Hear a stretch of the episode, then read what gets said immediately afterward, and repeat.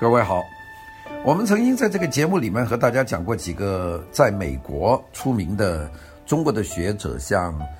余英时啊，像夏志清啊，李欧梵呐，黄仁宇啊，像这么一些非常杰出的学者。那么这些学者呢，在国内呢也有一些争议啊，这些争议呢，我也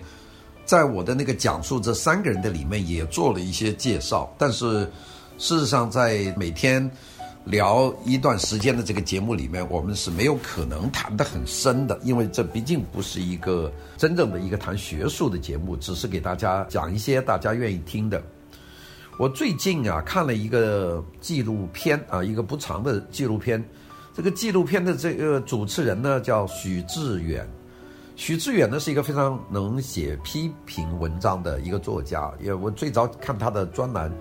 是在香港的《亚洲周刊》上，他大概有一页的这么一个这样的篇幅，写的文章呢，他非常的尖锐，并且呢，他是有很大的批判性。当然后来我看他出了一本书，他这本书里面说，他自己的缺点也就是只能批判，但是呢找不到解决的方法。我觉得这种说法是每一个我们做评论的人的一个共同的特点，也就是说，我们真正是能够看出问题，但是我们解决不了问题。比方说社会问题、经济问题、文化问题，我们这些人都足以敏锐，我们能看得见这些问题。但是你要我们说怎么解决这些问题呢？我估计我们也都没有这个能力啊。所以呢，许知远呢是作为这么一个比较具有批判性的人，他就访问了一个中国大陆现在最红的一个 talk show 的一个主持人，叫罗振宇啊。罗振宇呢做了一个节目，大家也可以看看，叫《逻辑思维》。那他是中国。现在这个收视率最高，讲文化讲的最多，并且呢经常推荐一些书的这么一个 talk show 的 host 啊，他们有一个对话，那是许志远的一个节目，叫做《十三邀》啊，这十三个邀请。那《十三邀》的第一集就是他对罗振宇，那么这个讲话我听了一下，觉得也很有启发啊。他们两个的态度。完全不一样。罗振宇是非常的自信啊，非常的觉得自己讲的东西呢是能够解决我们现代人大家不看书的这个问题。那么也就是用一种流畅的、愉快的听的模式，然后传给大家。这是罗振宇的看法。许知远就认为他应该是唱挽歌的那一类人，也就是批判的那一类人。所以两个人在基本立场上呃一点都不一样，但是两个人呢也都很谈得来。这个东西我看了以后，我觉得，哎呀，这就是真正谈的高手啊！因为我自己也一直在做这种谈论的节目啊。我想做的节目呢，其实我是有点介乎于他们两个人的中间啊。我既希望能够在我讲的故事里面有一些罗振宇的这样的很文学化、很有研究的、很有历史使命感的，给大家讲出了很多大家所不知道的这些。学术著作里面的道理，但同时一方面呢，也希望呢具有一定的批判性。现在看来，好像我是两头都不着，哈哈，既达不到罗振宇的那个学术的宽度和高度啊，也达不到许知远的他的那个批判的尖锐的程度。也就是说，我这挂在中间。大家要做事啊，一定要做到极尽啊、极致，那么你就可以做得好。那么如果你两边都是挂在边上呢？你这个事情就做不好，所以我觉得我自己现在无论多么努力的去讲，但是讲的呢也是不太好。不过呢，我倒是有一个信心，也就是，因为我的听众呢主要是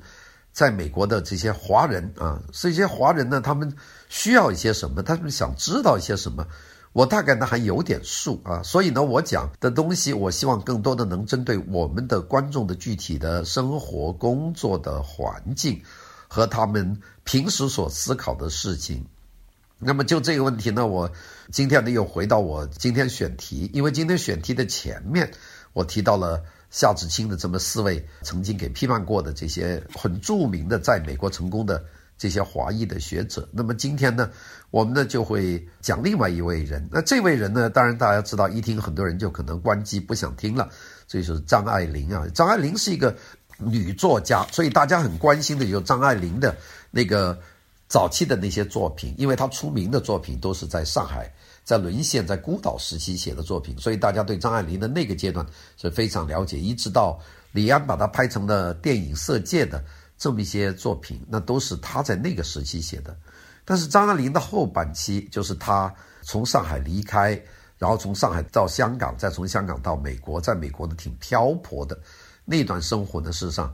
知道的人不多，都是道听传说。我看了，原来有一个节目叫《锵锵三人行》，里面有两个人，一个是马家辉，还有一个是徐子东。那么，如果从文学上面研究张爱玲比较深的是徐子东，如果从行踪他的一些家庭的这些。走向，并且接触过张爱玲的手稿的深度来说呢，那就是马家辉。那就是说，《锵锵三人行》有两个人是张迷，比率占的还是很高的。我很难想象，现在如果随便拉三个人出来主持一个节目，里面有两个人是鲁迅迷，或者两个人是巴金迷，或者有两个人甚至是夏志清迷，都不太多见。甚至有两个人是沈从文迷，也都比较难。但是张迷。的频率那么高，就说明张爱玲呢，在我们的文学里面，她的确有自己很特别的地位。那么今天我要给大家讲的这个张爱玲呢，这一整段节目呢是比较长一点的，因为这个我看到了一本书，应该说看了两本书，这两本书呢都是讲张爱玲她在美国以后的事情。第一本书呢是比较精确的告诉我们张爱玲在洛杉矶她住过哪些。Motel 住过哪些地方？我记得我两年前还拿了那张单去看了一些那些 motel，都在那个 North Hollywood 啊，在 Hollywood 上面呢，有些在 Sunset Boulevard 最西的到 Santa Monica 的边缘的二十三街左右，南的好像没有超过 USC 的那条线，但是他从来没有到过我们的 Chinatown，他最近住到离 Chinatown，也就是住到 Sunset 一个 motel，那些 motel 都非常破烂。我当时看了以后，觉得非常的震惊啊！就是张爱玲那么一个一代才女啊，就是在这些非常糟糕的 motel 里面，就悠悠乎乎的转了，那，搬家搬了一百多次。这是我的第一个。第二个呢，就是前年买的一本书，这本书叫《花落》啊，花落了下来，小标题叫做《张爱玲下半初》啊，也就是张爱玲的下半生。